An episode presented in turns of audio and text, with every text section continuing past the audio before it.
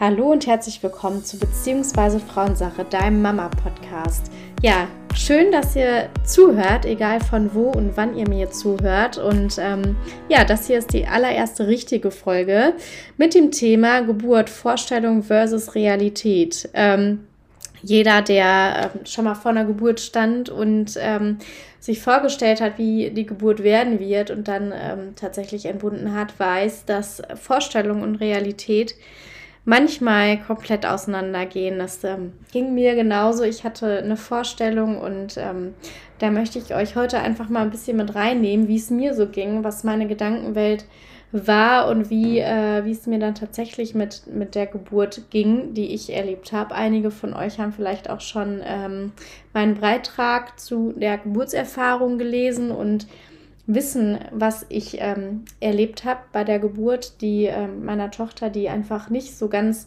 ähm, entspannt ablief und in einem ziemlich zügigen Kaiserschnitt endete. Also ich glaube ab zwei Stunden zwischen Entscheidung und Schnitt sozusagen ähm, spricht man von Notkaiserschnitt und ich war da ganz knapp drüber und ähm, Genau, deswegen wird es nicht als äh, Notkaiserschnitt klassifiziert, was aber natürlich ähm, dann auch immer die Frage ist, wie man sich dabei fühlt. Ne? Also in einer Notsituation war ich da in dem Fall trotzdem, und das hat nichts mit Selbstmitleid zu tun, sondern einfach auch mit psychologischen Prozessen, die da ablaufen, wo ich mir aber jetzt nicht anmaßen möchte, darüber ähm, zu sprechen, weil das halt einfach nicht meine Kompetenz ist. Aber ähm, genau, man ist da halt einfach in einer Notsituation und ähm, ja, auf der anderen Seite kann es natürlich auch sein, dass man total Angst vor der Geburt hat und dann überrascht wird und feststellt, boah, es war hart und es war anstrengend, es tat auch weh, aber ich habe das geschafft und mir geht es total gut, ich fühle mich super stark.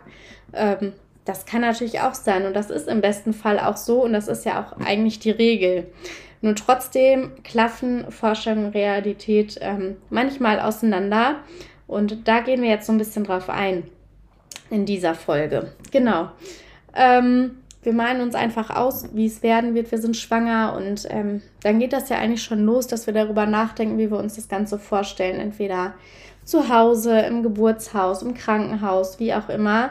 Und ähm, überlegen, was da das Richtige sein kann. Und oft ist es so, dass man ähm, für sich eigentlich relativ schnell raus hat, dass, welches der richtige Ort ist. Und ähm, mir ging es so, dass ich mir hätte auch grundsätzlich eine Hausgeburt vorstellen können Achtung, nicht hier im, ich persönlich nicht hier im Sauerland, weil für mich hier einfach die ähm, Infrastruktur nicht stimmt und ähm, das nächste größere Krankenhaus mit intensivmedizinischer Betreuung von Babys einfach für mich zu weit weg sind.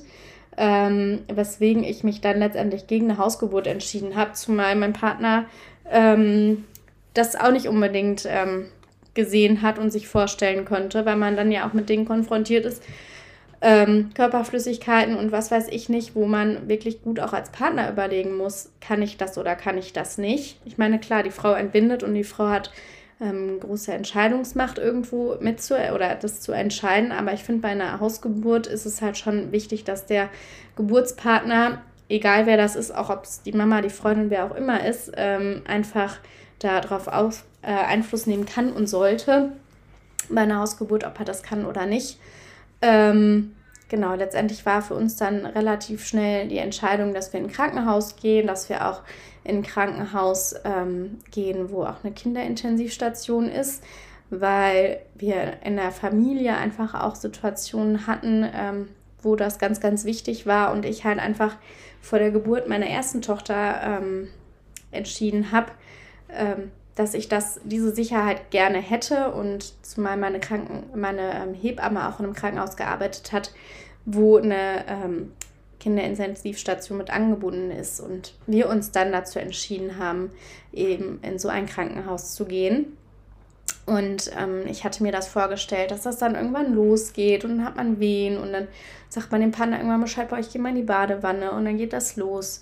Und man ist total im Flow, freut sich auf die Geburt und so. Und ähm, genau, bei mir war das dann so, dass ich ähm, auch teilweise Meditation gemacht habe, aber mich grundsätzlich einfach ziemlich gesättigt gefühlt habe, so von allen, von allen Gedanken und einfach meine Ruhe haben wollte. Und umso näher es Richtung Geburt ging, habe ich mich dann insoweit vorbereitet, dass ich angefangen habe, Dampfbäder zu machen und ähm, ja, einfach so ein bisschen auf einem Petsyball zu sitzen und ähm, ja, mich darauf einzustellen. Ich habe auch quasi in Gedanken sozusagen mit meinem Baby gesprochen und gesagt, ey, bald ist es soweit und wir freuen uns auf dich. Und mein Partner hat das auch gemacht und ähm, es ging immer näher und näher zur Geburt und irgendwann war klar, das wird nicht der Entbindungstermin, also der errechnete Termin, der ja sowieso auch nur ein Geburtszeitraum ist und gar nicht das Datum, sondern man sagt so zwei Wochen vor diesem Termin und zwei Wochen nach diesem Termin ist halt alles möglich. Ähm, ja, ich hatte mich aber irgendwie so ein bisschen auf dieses Datum eingeschossen, einfach weil ich es nicht besser wusste. Und ähm, mit jedem Tag, der da so verstrich, wurde ich frustrierter und auch die ähm, Geburtsakupunktur hat irgendwie nicht so den einschlagenden Erfolg gemacht und ähm, ich bin dann auch spazieren gegangen und bin auch die Treppen mal intensiver runtergegangen, aber es hat irgendwie alles nichts genützt. Und ähm, da wurde meine Vorstellung das erste Mal quasi ähm, klaffte mit der Vorstellung auseinander. Und dann kamen Termine im Krankenhaus, wo man dann besprochen hat, wie es so geht. Und ähm, da war dann auch das Thema Einleitung, wo ich mal gedacht habe, boah, nee, das möchte ich nicht. Und der Körper kann das und die Frau, die ist dazu gemacht und so. Und ja, habe mich da mit dem Gedanken auseinandergesetzt und wollte dann halt auch einfach irgendwann mein Baby in den Armen halten und ähm, hatte das dann so für mich akzeptiert. Und wir haben uns dann auch auf eine, ähm, auf eine Einleitungsmethode entschieden und ähm, genau, ich war ich im Krankenhaus und ähm, da ging das auch so los. Und dann endete das Ganze ja an einem Kaiserschnitt, weil die Herztone unserer Tochter nicht in Ordnung waren. Und ähm, ja, das war für mich dann einfach so dieses Gefühl, boah, ein Glück gibt es diese medizinischen Möglichkeiten, diese schulmedizinischen Möglichkeiten, mein Baby in dem Fall zu retten.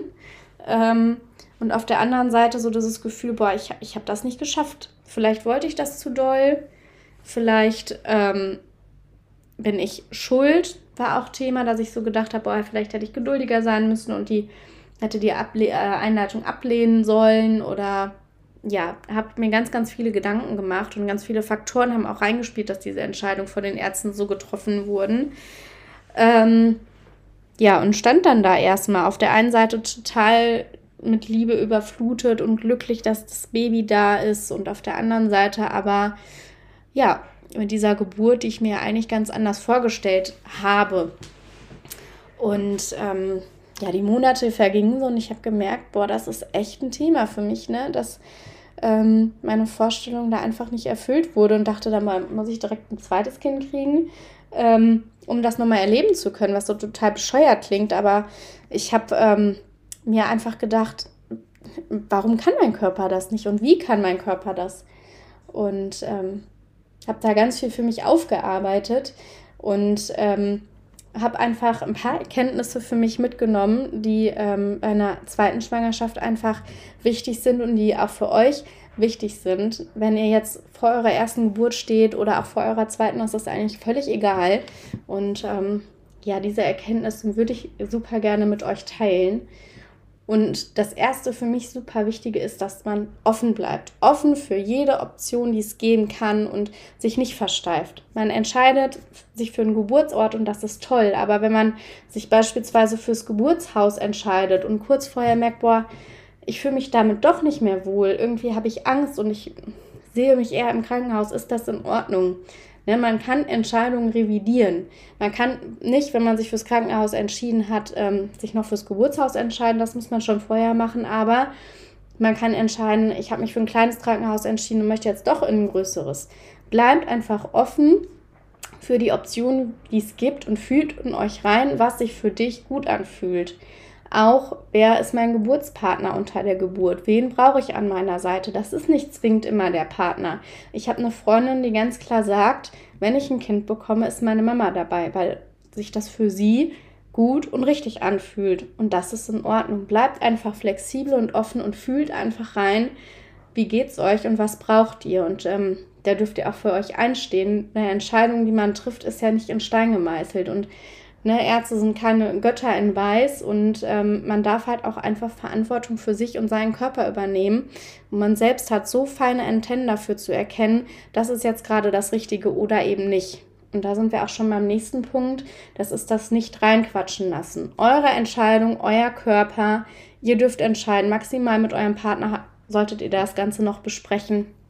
Aber ansonsten lasst euch nicht reinquatschen. Lasst euch keine Horrorgeschichten erzählen nehmt nur die Dinge an, die euch wichtig sind. Und wenn ihr merkt, jetzt fängt jetzt eine Person an und die erzählt mir was und das tut mir überhaupt nicht gut, begrenzt diese Person. Das kann ja auch auf sehr, sehr freundliche Art und Weise sein, zu sagen, ey, ich finde das total lieb, dass du mir berichten möchtest von deiner Situation, aber ich merke gerade, es macht was mit mir und es fühlt sich nicht gut an, dann ist das auch in Ordnung. Steht da für euch ein und lasst euch dann reinquatschen, wenn ihr das auch möchtet. Genau. Und das Reinfühlen, das haben wir ja auch gerade schon gesagt, ist auch ein wichtiger Punkt. Ähm, man fühlt ja, wenn man, wenn man schwanger ist und die Bewegungen spürt und so, sowieso schon super viel in sich rein. Und das ist auch ganz, ganz wichtig. Ihr wisst, wie es euch geht, wie es eurem Baby geht, wenn ihr reinfühlt. Das ist einfach so. Ich hatte einmal eine Situation in der Schwangerschaft, eigentlich ziemlich witzig. Da bin ich morgens aufgestanden, habe ähm, meine Tochter nicht gespürt und habe gedacht, boah, was ist das denn? Das war auch noch relativ am Anfang der Schwangerschaft, wahrscheinlich so 24., 25. Woche. Ähm, ich hatte eine, Hinterba äh, eine Vorderwandplazenta, von daher habe ich die Bewegung sowieso nicht so intensiv gespürt und ähm, ja, bin dann richtig in Panik geraten und dachte, jetzt ist irgendwas Schlimmes und ähm, mein Partner hatte auch schon total Schiss und wir sind zum Arzt. Sie hat Ultraschall gemacht und sagte, ja, Frau Gierse, also das Kind schläft. Ne? Also es gibt auch schon mal Situationen, wo so Babys schlafen und ähm, sich deshalb nicht bewegen. Aber ähm, das sind so Situationen, da habe ich reingefühlt und äh, ja, war irgendwie ähm, so ein bisschen desillusioniert. Lassen wir das.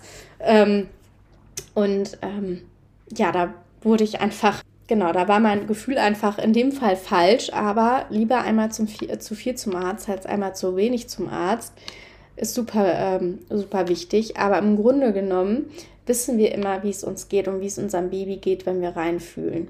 Genau, das ist wichtig. Ähm, guck, wie es dir geht, mit was du dich gut fühlst, was deine Geburt angeht und geh darauf auch ein. Genau.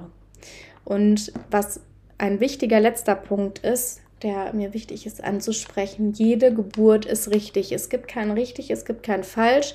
Eine natürliche vaginale Geburt ist genauso richtig wie äh, eine Bauchgeburt, also Kaiserschnitt. Es ist alles eine richtige Geburt und man darf sich dafür, man darf in jedem Fall stolz auf sich sein, das geschafft zu haben. Ne? Wir bekommen oft gesagt, ach, du hattest einen Kaiserschnitt. Das ist ja nicht eine richtige Geburt, dann weißt du ja gar nicht, wie das ist. Doch, du hast halt nur eine andere Erfahrung gemacht und ähm, das ist auch eine Geburt, genauso wie ähm, eine vaginale Geburt in Ordnung ist oder eine Geburt, wo eine Sauglocke dazu genommen wurde oder ähm, andere Unterstützung, eine Einleitung gebraucht wurde, wie auch immer. Aber ähm, du darfst in jedem Fall stolz auf dich sein, das durchgezogen zu haben und ähm, egal wie, der Körper braucht der Erholung und jede Geburt ist absolut eine richtige Geburt. Genau, also ich fasse nochmal zusammen du solltest offen bleiben, offen für jede Option, die es gibt und reinfühlen, reinfühlen in deinen Körper, wie geht's dir, was fühlt sich für dich gut an oder nicht gut an und ähm, genau, das ist einmal wichtig und ähm, nicht reinquatschen lassen, haben wir gesagt. Ähm, hör nur auf die Leute, auf die du auch hören willst und begrenzt die Leute, wenn das nötig ist. Und der letzte Punkt, den wir gerade besprochen haben, jede Geburt ist eine richtige Geburt.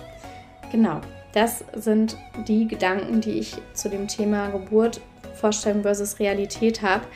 Ähm, lass mich mal super gerne wissen, ähm, wie dir die Folge gefallen hat. Bewerte die gerne. Auf Apple ähm, äh, Podcasts oder auf Spotify ist das auch möglich. Und solltest du Lust auf ein 1 zu 1 Coaching haben oder auch ein, erstmal ein Erstgespräch, dann schau doch gerne auf meiner Webseite bzw. frauensache.de vorbei oder besuch mich auf Instagram at, ähm, beziehungsweise unterstrich Frauensache und ja, dann freue ich mich, wenn wir uns in der nächsten Folge nächste Woche Mittwoch wieder hören.